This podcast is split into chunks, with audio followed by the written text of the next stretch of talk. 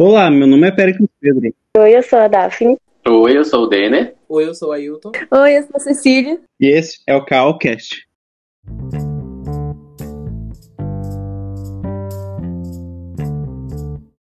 Olá, ouvintes. Pois bem, a gente está aqui com dois participantes que convidamos. Um, o professor Denner, como já convidado no podcast sobre criatividade, e a Ana Cecília, é, estudante de arquitetura e urbanismo também. Pois bem, a gente está aqui para tratar e conversar sobre a comunidade LGBT e também sobre arquitetura. Uma conversa mais contraída para a gente falar um pouco mais sobre esse mês, que é o mês da representatividade LGBT. Então, aos convidados, podem se apresentar. Olá todo mundo, boa noite. Meu nome é Denner, eu sou professor da Universidade Federal. Me formei em arquitetura é, e urbanismo pela Universidade Federal também no ano de 2017. E eu sou gay. Oi, boa noite. Meu nome é Ana Cecília e eu sou estudante de arquitetura.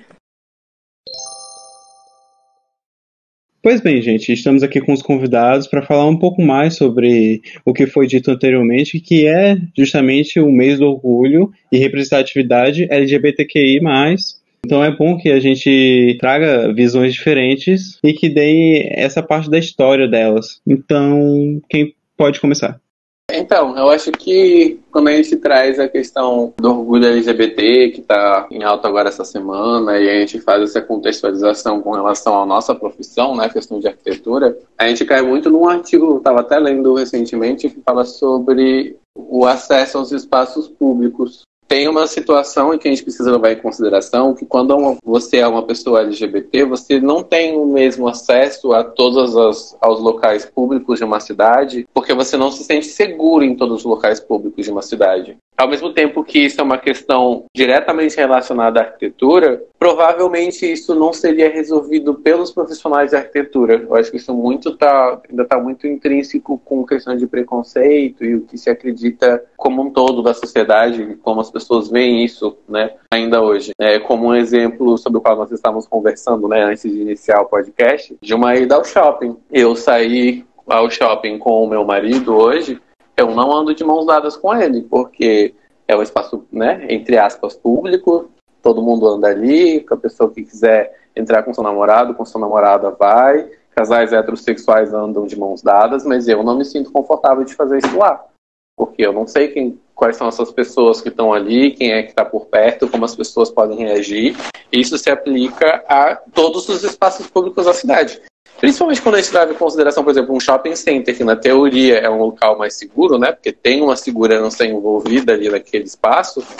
É, imagina você relacionar isso com uma praça, por exemplo, alguma coisa assim. Isso é uma coisa muito complexa. Muitas vezes, essa questão de segurança, a gente não pode confiar nem nos próprios agentes de segurança do local, né? Uhum. É, a gente viu um. Eu, eu, vi uma, um episódio de uma mulher trans que foi expulsa do banheiro em Recife, se não me engano, no Nordeste. E daí tem um vídeo dela, né? Tipo, falando lá que ela não tem direito de usar o banheiro feminino e tal. Eu sempre, quando a gente, quando converso sobre a população trans, eu sempre, sempre tento me colocar no lugar e fico pensando como deve ser complexo. Porque assim, é, eu sou um homem gay, cisgênero. Eu venho de uma família é, com uma aceitação super tranquila, tenho um relacionamento com os meus pais super legal, sou extremamente próximo da minha irmã, todos eles se dão super bem com meu marido. E ainda assim eu carrego muitas cicatrizes pelo fato de eu ser gay, por ter nascido na sociedade que eu nasci hoje. É, apesar desse cenário super né, tranquilo, entre aspas, que eu tenho com a minha família hoje, eu ainda carrego muita cicatriz. Eu fico pensando essa população que é população trans que nasce, nem ela mesma se enxerga como ela mesma dentro daquele corpo e Muitas delas não têm um mínimo de apoio familiar, são jogadas na rua, são expulsas de casa. É uma situação extremamente tensa, extremamente complicada, sabe?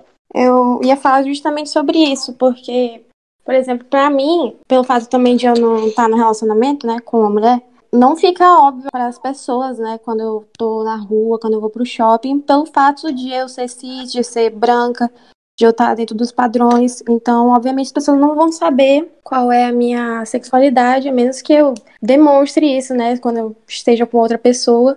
E era justamente isso que eu ia falar, que também mesmo com todos esses privilégios e tudo mais, quando eu era mais nova, apesar de eu ter uma grande noção do perigo que, que, eu, posso, que eu tenho, né, que, que eu posso passar pelos lugares públicos, eu, eu às vezes me arriscava muito. Mesmo sabendo, né, do, do perigo que tem em certos locais, locais públicos, a gente fica mal, né, por acabar perdendo essa, é, não oportunidade, né, na verdade, essa, é, esse privilégio de poder demonstrar, né, poder estar tá com outra pessoa ali e aí acaba se arriscando também. E eu, eu até reitero isso que ela está falando, que é aquilo que eu mencionei. Para mim, estar na rua, num espaço público e segurar na mão do meu namorado, do meu marido agora, né? Eu preciso me acostumar com isso. é, é, eu estar num espaço público e segurar na mão do meu marido é um ato político, não é uma coisa que eu faço de forma descompromissada. Uhum. Se eu estou num espaço público, eu seguro na mão dele, eu fico extremamente consciente de todas as pessoas que estão ao redor de mim. E eu percebo que ele também fica. Não é um ato, sabe, automático, que eu tenho certeza que um, um casal heterossexual faz. Inclusive, é, uma situação, conversando um, com um amigo meu, é, eu tenho um grande amigo, meu melhor amigo hoje, que ele é hétero, e um dia nós fomos ao cinema. E, enfim, o filme acabou, a gente estava saindo do shopping, e eu saí, eu e o meu, meu namorado na época, né? Nós saímos na frente dele, um do lado do outro, sem segurar as mãos, e ele saiu atrás de nós, ele e a namorada dele. E aí, algum tempo depois, ele, nós conversando sobre, conversando sobre isso, ele me falou que naquele dia ele me viu andando do lado do Chico, sem segurar as mãos dele, e ele percebeu que ele estava segurando a mão da namorada dele. Ele disse que ele ficou tão desconfortável que ele largou a mão dela, ele não conseguiu mais segurar a mão dela. E, e esse, para mim, foi o exemplo perfeito. Eu fiquei muito, muito tocado quando ele me contou aquilo. É, porque é essa situação que é muito difícil fazer uma pessoa que não é LGBT compreender. É exaustivo eu querer segurar a mão do meu, do meu marido em público. É exaustivo eu ter que pensar sobre isso, não poder simplesmente segurar na mão dele. É exaustivo eu não saber se eu posso demonstrar que ele não é só meu amigo, sabe? Que não é só meu colega num espaço público. É muito exaustivo.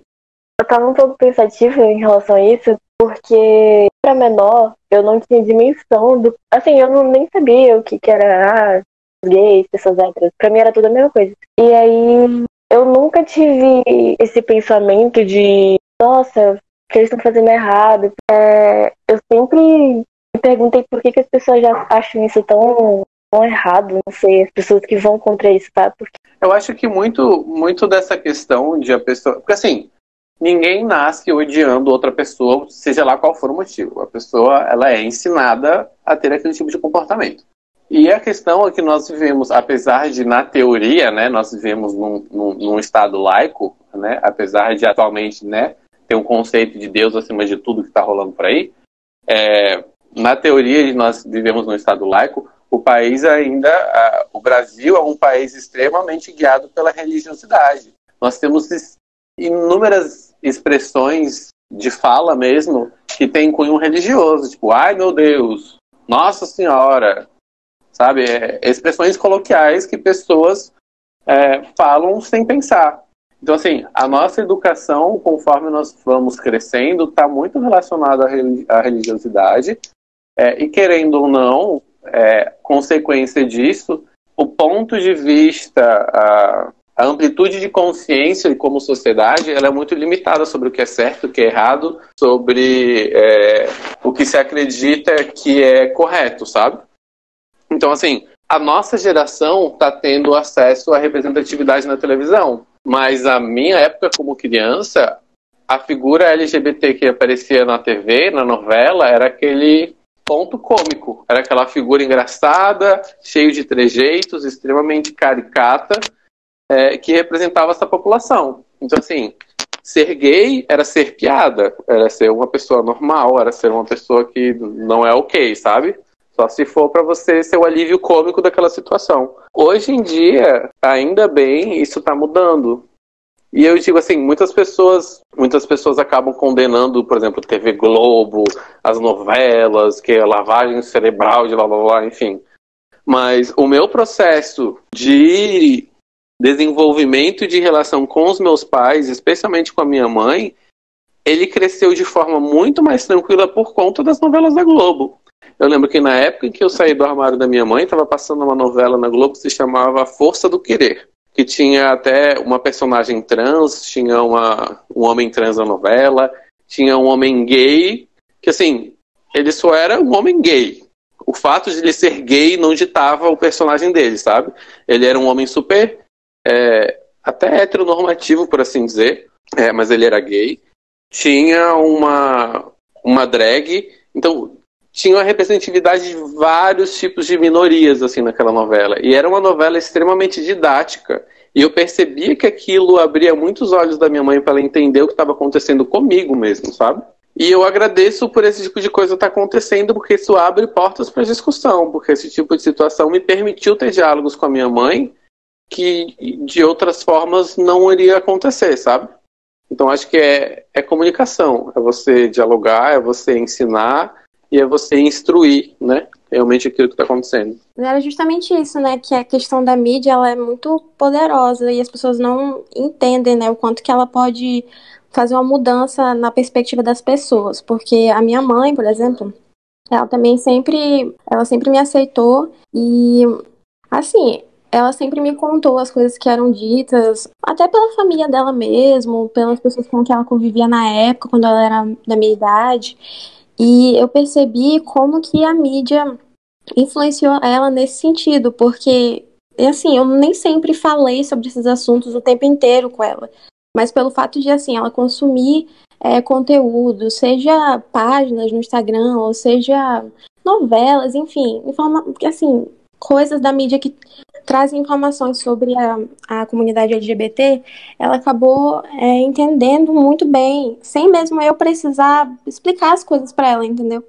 E isso é algo que eu achei impressionante, porque, assim, vendo a família dela mesmo, tem muitos pensamentos conservadores, né? Pensamentos homofóbicos e ela é totalmente diferente disso e foi justamente pela esse consumo, né, que ela teve de informações que fez ela pensar dessa forma. Isso é uma coisa que eu fico pensando. É, não sei se essa é uma técnica que eu deveria estar tocando de forma tão firme, mas eu acho que tem uma consequência tão grande para para nós, como população LGBT no mundo, que eu acho válido né, comentar. Por exemplo, quando eu conheço uma pessoa que ela é tipo, abertamente religiosa, independente da religião, eu já fico com o pé atrás. Porque né, eu não sei, não sei como essa pessoa reagiria comigo. É, e, por exemplo, na, teve uma época que estava rolando aí uma discussão de LGBT, população, é, demonstração de afeto de pessoas do mesmo sexo, enfim. Aconteceu alguma coisa que eu não lembro o que era e as pessoas estavam discutindo muito no Facebook, né? Que era o portal que tinha. E aí eu vi um comentário de uma amiga, uma colega de ensino médio até, que eu nunca mais tinha entrado em contato com ela, que ela tava, ela era, ela é evangélica e ela estava fazendo, ela fez um post contra, condenando, falando que achava aquilo que era errado, que né, as pessoas iam arder no inferno, que eram pecadores, que estavam fazendo coisa errada e tal. Aí eu me lembro que eu, eu entrei no privado para conversar com ela e eu falei, oi, não sei o que, tudo bem, a gente nunca mais se viu e tal. E aí eu falei, olha, eu queria te recomendar um filme. E aí eu recomendei para ela um filme que se chama Orações para Bob. Vocês já assistiram esse filme? Não, eu vou assistir hoje. Não, mas a minha mãe ela assistiu, ela me contou sobre ele. Esse filme, ele é muito bom. Ele conta a história de uma família. Eu não sei qual é a religião deles, é uma família americana, norte-americana, né? É, mas eles são extremamente fervorosos, assim, de ir na igreja quase todo dia e tal.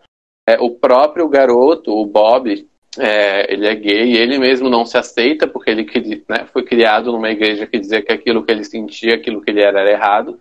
E ele precisou passar por um processo muito grande de aceitação até ele se permitir viver aquilo, mas ele ficava num conflito interno muito grande é, porque ele achava que aquilo que ele estava fazendo era errado. E a família dele, a mãe dele principalmente, ela, ela ficou muito fervorosa. Tipo, ela não expulsou ele de casa, nem nada do tipo, mas ela sufocava ele com religião, fazendo que, sabe, se você rezar, isso vai embora, a gente vai fazer o possível para curar você, que tem jeito de resolver essa situação, enfim. Só que, né, o menino entra num, num, num buraco psicológico imenso e ele acaba se suicidando. Se suicidando. É, isso não é spoiler, tá? Isso tá no, na, na sinopse do filme, se alguém quiser assistir. É, e o legal desse filme é você acompanhar a reação da mãe por conta disso. Porque ela pensa assim: por que, que Deus permitiu que o meu filho tirasse a própria vida por uma coisa que ele não fez nada de errado, sabe? Ele estava ali, ele estava lutando, ele estava tentando mudar, ele ia para a igreja, rezava com a família, e ainda assim Deus tirou a vida do filho dela. Então ela entra num limbo de contextualização, de contestação de tudo que ela acreditava, é, até o ponto que ela começa a se tornar extremamente ativista, sabe? De ir é, atrás da, de outras mães que passavam pela mesma situação, de lutar pelos direitos LGBT, e começar a entender o que de fato aquilo estava acontecendo, por que, que aquilo aconteceu. Isso é muito legal, e é por conta de filmes como esse, e livros também, que é baseado num livro, que eu acho que né, faz a população evoluir. Mas eu nunca recebi resposta dessa minha amiga para saber se ela assistiu ou não. Ótima recomendação, eu vou assistir. Mas prepara o lencinho, porque é pesadíssimo. Queria fazer uma pergunta. É, existe um estereótipo em volta de arquitetura, pelo menos quando eu escolhi como carreira para minha vida, né, ali no ensino médio, é, que retratam, tipo, as pessoas que entram em arquitetura, ah, você... É viado. É viado, exato. Ou, tipo, ah, isso é carreira de menina. É, eu queria saber que outros estereótipos e também dificuldades você pode encontrar, é, tipo, nos estudos, no âmbito acadêmico e profissional. Sim, é, eu queria até falar uma coisa a respeito. Que você mencionou essa questão do tabu, essa questão dessa imagem pré-concebida das pessoas que atuam na nossa profissão. Isso foi uma coisa que chamou muito a minha atenção quando eu fui para o intercâmbio. Eu fiz um ano de intercâmbio na Irlanda do Norte. E estudei na Universidade de Belfast. E Diferentemente aqui do Brasil, que na universidade aqui, a maioria da turma era composta por mulheres, o outro restante era composto de a maioria de homossexuais e alguns héteros, né, no meio do rolê. Quando eu cheguei em Belfast, era o completo oposto. A maioria da turma era de homens heterossexuais e algumas mulheres. E eu falei, caramba, assim, eu pensei muito sobre isso, né? Eu acredito que isso vale um, um estudo antropológico mais aprofundado, mas eu fico me perguntando se isso não é consequência da nossa própria sociedade preconceituosa aqui no Brasil. Mesmo dentro do campo acadêmico, de modo geral, né? não só nem falando de sexualidade. As áreas das humanas, que querendo ou não, a nossa área da arquitetura tem um pé né, bem fundo na área das humanas, ela é muito desvalorizada. Ela é muito, né, à margem ali da sociedade. Muitas pessoas não conseguem ver a importância daquilo e tal. E por algum motivo aqui no Brasil isso acaba atraindo muitas pessoas LGBTs. Tem muita gente gay que faz curso de arquitetura, que faz curso de artes visuais. Só que quando você parar para pensar nos grandes nomes da arquitetura, quem é que a gente tem? É, Niemeyer, né, que fazia prédio inspirado nas curvas da mulher brasileira, não podia ser mais hétero do que isso a gente tem o Frank Gehry, a gente tem Le Corbusier, a gente tem Lúcio Costa, enfim, a gente tem os maiores nomes da arquitetura que nós temos são homens, né? Homens héteros, inclusive. Então, isso é uma coisa que eu me pergunto. Realmente, por que isso acontece? Isso é uma coisa que eu percebo que acontece aqui no Brasil, na, na, universidade que eu conheci daqui, e pela experiência que eu tive no intercâmbio, eu percebi que não é só aqui em Boa Vista, aqui em Roraima. Os outros estados brasileiros também é da mesma forma. Aconteceu comigo, é, no ensino médio sempre rola de o professor perguntar é, sobre qual curso que a pessoa quer seguir, né, e tal, qual área que a pessoa quer estudar. E daí, eu mais um outro garoto, a gente respondeu arquitetura, né? E a gente levou literalmente risada, tipo, tipo, vocês querem fazer arquitetura?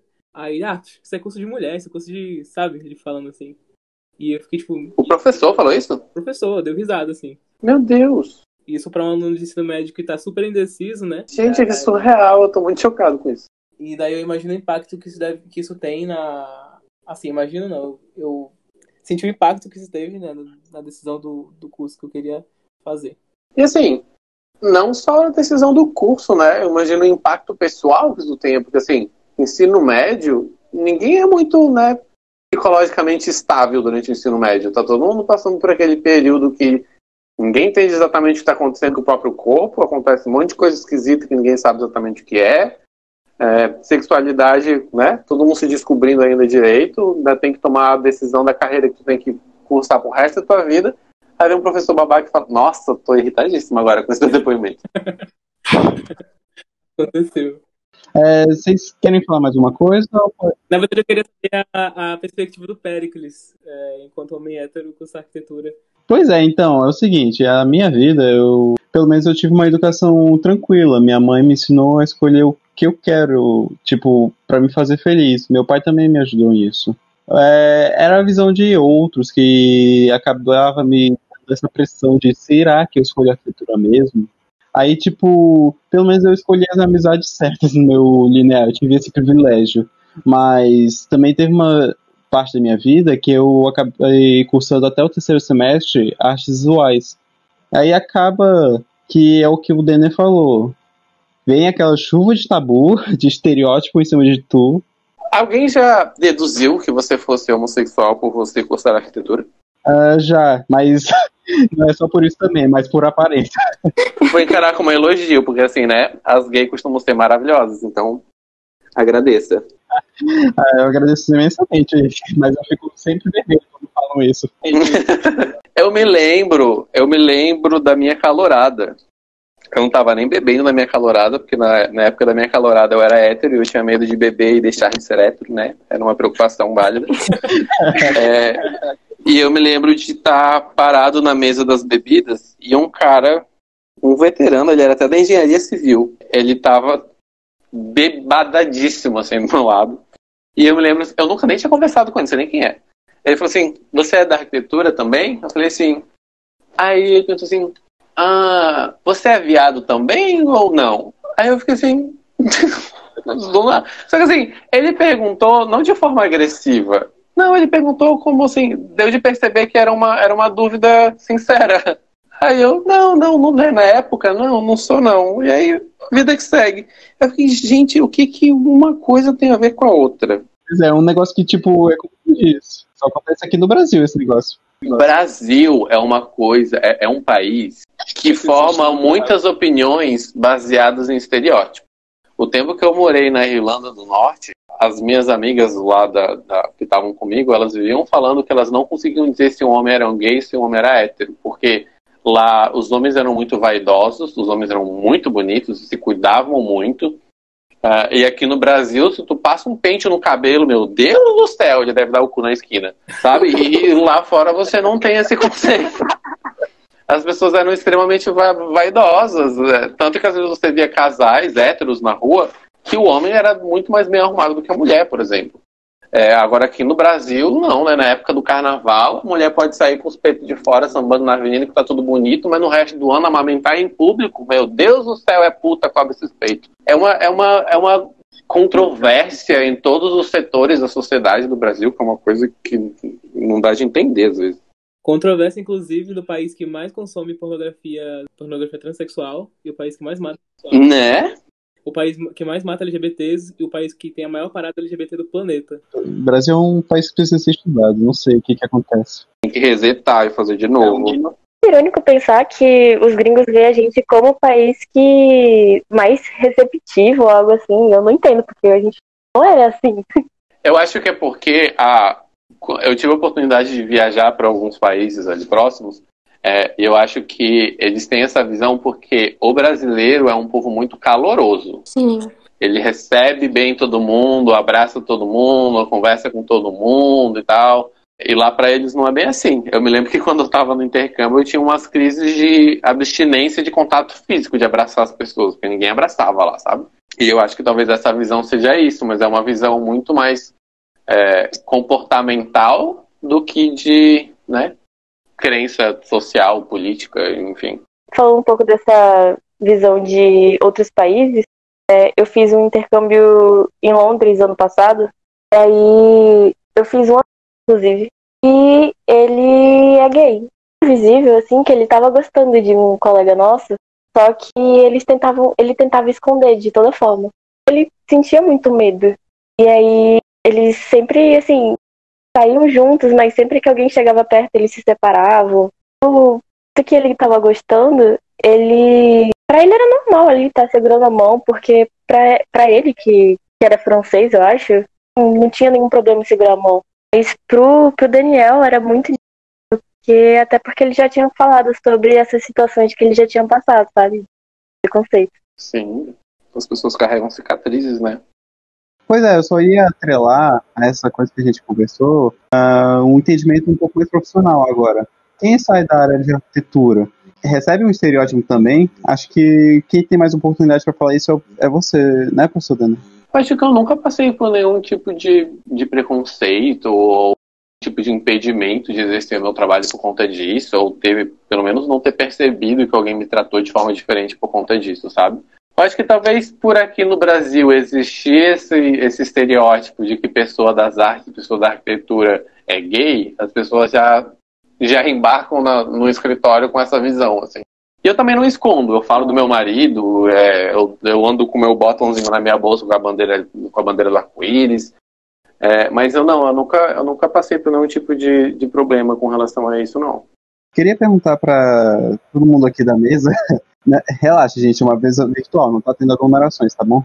Qual o modelo roraimense é, vocês veem diante dessa luta? O que, que se tem, assim, como você mesmo disse, Dene, é, você tem essa oportunidade, essa vivência de estar em outros países para saber como é que é que acontece. E aqui em Roraima, como é que você vê essa luta, esse direito ao espaço público que o, a comunidade LGBT vem tendo? Então, acho que quando a gente fala do, de acesso ao espaço público, acho que Boa Vista não se difere do resto do país, não, é, com relação a isso. Eu não me sinto confortável de demonstrar é, o meu relacionamento com meu marido num espaço público que eu não conheço. Então, acho que aqui em Boa Vista ainda tem muito disso. Assim. Eu, por exemplo, hoje eu já me permito, é, por exemplo, eu estou com o Chico em algum lugar, e eu preciso sair, ou então a gente se encontra em algum lugar, eu me permito dar um selinho nele, por exemplo. É, apesar de ser aquele selinho consciente do que está acontecendo ao redor, mas eu me permito, sabe? Mas eu me lembro que no começo, quando a gente tinha começado a sair, eu não fazia isso. Eu tinha muito medo. Eu me lembro que eu ficava ouvindo sussurros de pessoas, assim, uma mania de perseguição muito doida. Mas eu não acho que Boa Vista seja um ambiente seguro para a população LGBT para utilizar os espaços públicos de forma tranquila, não. Não sei se isso, se isso se traduz como um reflexo real de como é a sociedade aqui, ou se isso é só um reflexo da, né, cicatrizes psicológicas do que foi preciso passar na vida, né, até hoje. Mas eu, como pessoa gay aqui em Boa Vista, eu não, eu não acho o espaço público confortável. Ah, mas assim, eu falo isso aqui em Boa Vista, mas eu também falava a mesma coisa de Belfast o meu intercâmbio inteiro eu fui, né, digamos assim, hétero. Eu não me relacionei com nenhuma pessoa, é, com nenhum homem lá e tal. Tanto que eu saí do armário e me assumi mesmo depois que eu voltei do intercâmbio.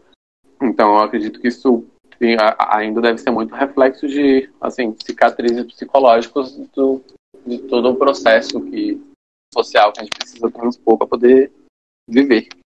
Eu acho que mais do que a gente pensar também, não só a gente pensar nessa questão do, do uso dos espaços da cidade e tal, eu acho que não é possível a gente simplificar essa situação e falar sobre ah, espaços inclusivos, segurança e tal, tal, tal, tal, antes de a gente não falar sobre educação básica, sabe? A gente está falando de um governo que veta educação sexual nas escolas. A gente está falando de um governo que inventa kit gay mamadeira de piroca. A gente está falando de um governo que faz depoimentos abertamente homofóbicos. Então, assim, não tem como você querer pensar arquiteturamente falando num espaço inclusivo se as pessoas não são inclusivas. Isso é incoerente, sabe? Não faz sentido. Estrutural, né? É.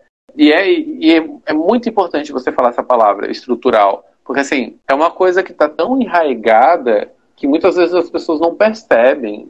E eu acho que isso fica até mais claro quando a gente fala da questão racial, quando a gente fala de racismo. Eu estava até conversando com a minha mãe esses dias sobre essa questão daquele garotinho que acabou caindo lá da, da sacada do prédio, onde a mãe dele era empregada doméstica e tal, que ela desceu para passear com o cachorro da, da patroa e o garotinho caiu lá de cima da sacada. Não sei se vocês ficaram sabendo desse caso. Com certeza. Então, eu estava conversando com a minha mãe sobre isso, ela falou assim, ah, é muito triste aquilo que aconteceu, mas assim, eu só não concordo com isso que as pessoas estão falando, que foi um ato de racismo, de não sei o que lá.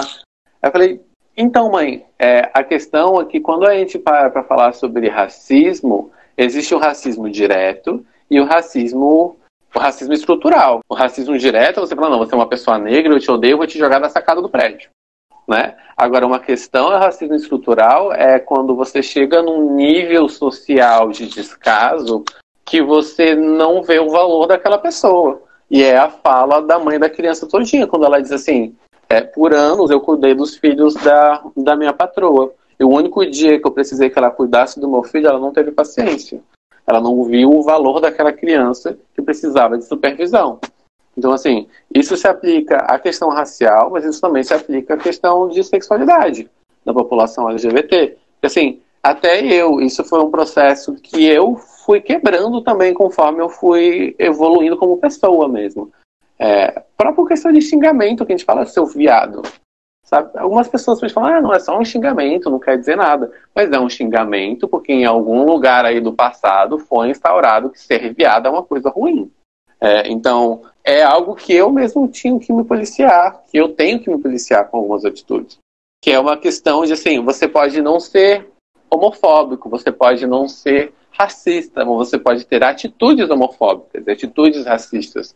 Porque existe tanta coisa que já está enraigada na nossa pessoa por conta da sociedade que a gente vive que às vezes a gente toma essas atitudes e não percebe. Sim, a gente mesmo enquanto LGBT, a gente também às vezes faz uma fala, talvez seja transfóbica por não por não entender aquela realidade de forma completa, né?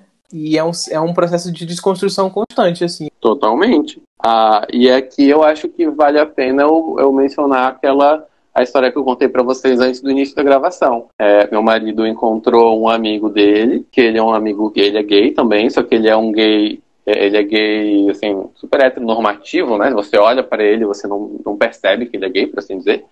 É, e eles estavam conversando e tal, e surgiu o assunto, e esse amigo do Chico falou, ah, porque eu não entendo essa galera efeminada que fica dando pinta, andando de saia na rua, e fica, sabe, falando fino e cheio de trejeito eu não acho legal, não me atrai, eu não acho bonito, não sei o quê.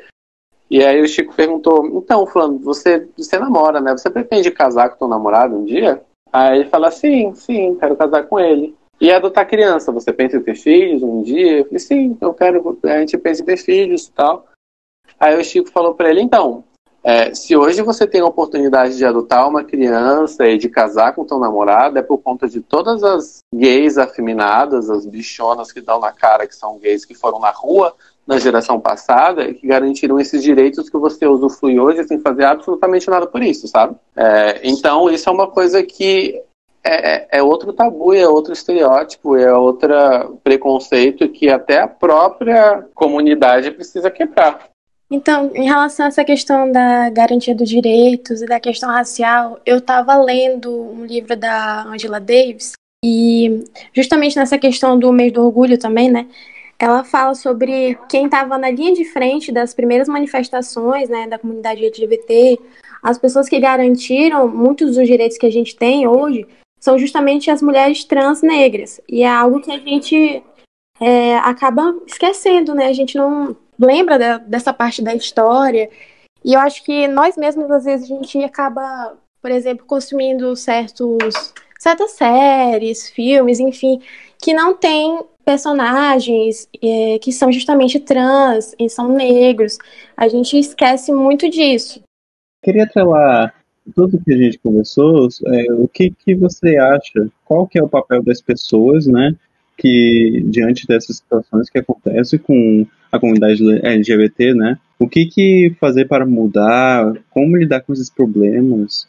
E como que a arquitetura pode atuar nisso também? Ah, eu acho que o papel da arquitetura é mais como um papel social. Eu acho que antes de falar de arquitetura, a gente tem que falar das pessoas mesmo. E o que as pessoas precisam fazer é se informar, é abrir a mente, é ler, é, sabe, é se permitir conversar e dialogar e, e entender as coisas que acontecem e de fato estar abertos ao diálogo para tentar compreender, sabe? Porque às vezes nós ficamos naquele, naquela nossa bolha de, de amigos, a nossa bolha familiar, a nossa bolha é, de Facebook e Instagram e a gente não consegue olhar para o lado.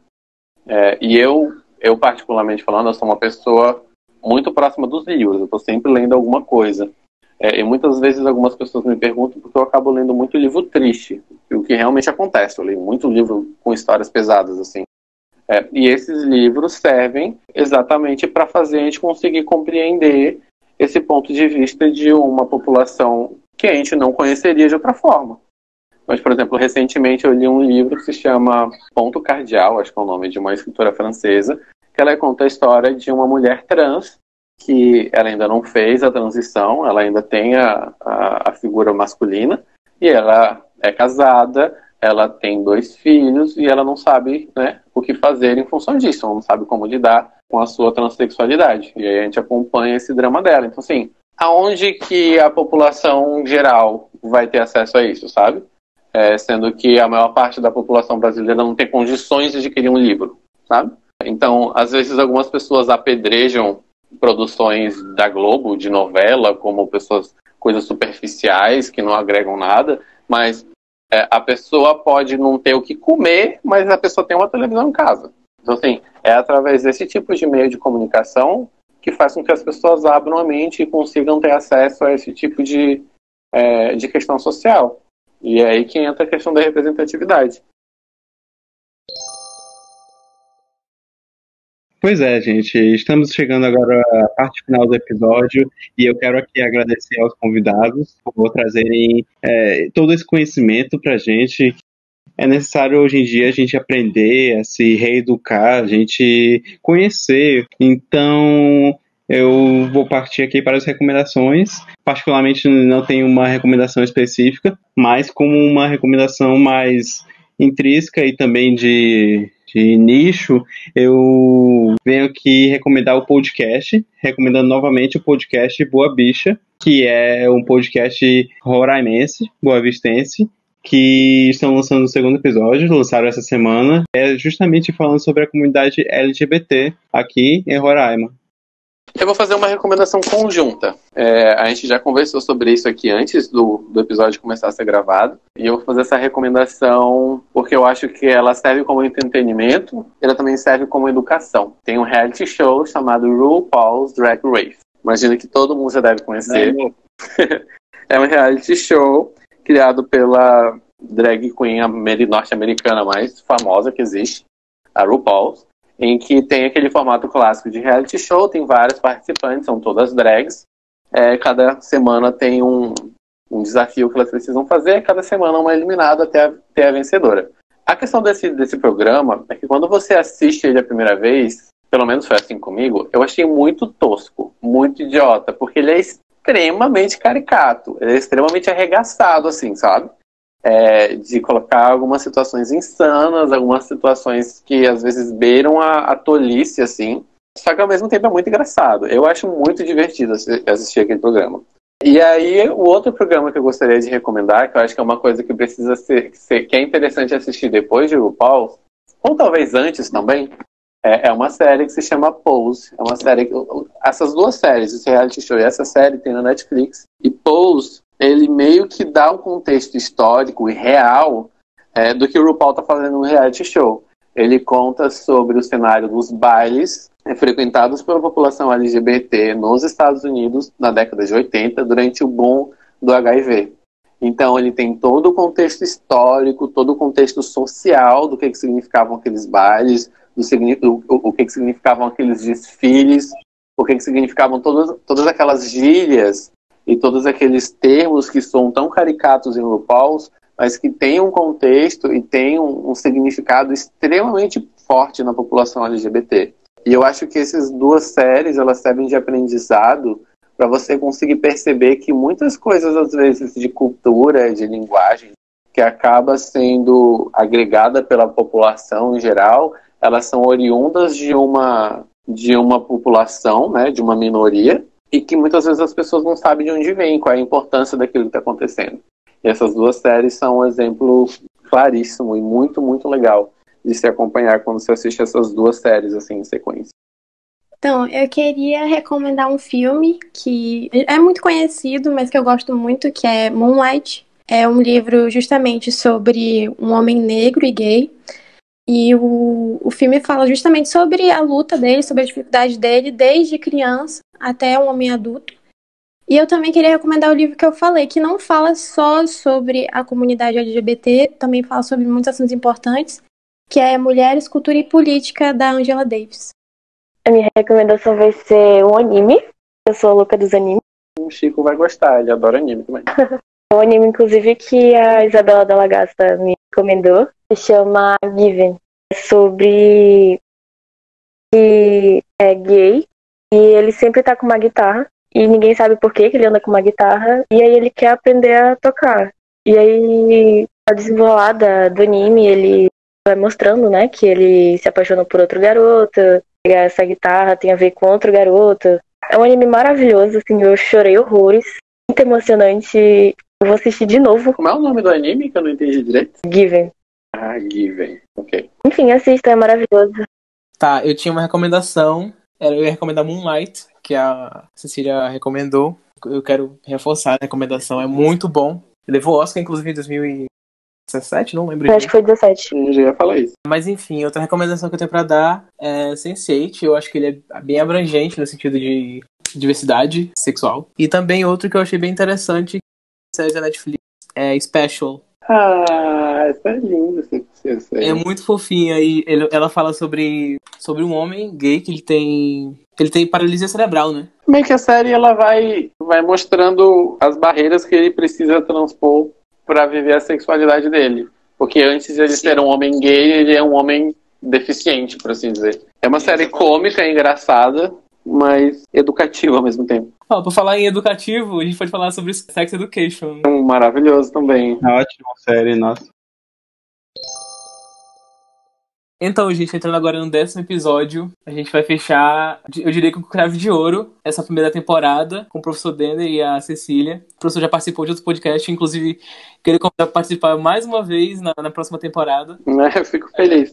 Eu queria agradecer também a, a paciência, o, o cristal de paciência que ele foi hoje. e também é, falar que a gente vai entrar num hiato é, durante esse mês de. final do mês de junho, início de julho. E daí a gente vai voltar com novos episódios e com novas pautas e com nova edição. E eu queria agradecer por todo mundo que escutou. A gente não tá parando por aqui. A gente só tá dando um espaço para respirar e voltar com muito mais gás. É isso. É isso, gente. Tchau! Sachei away. You stay. Cansei.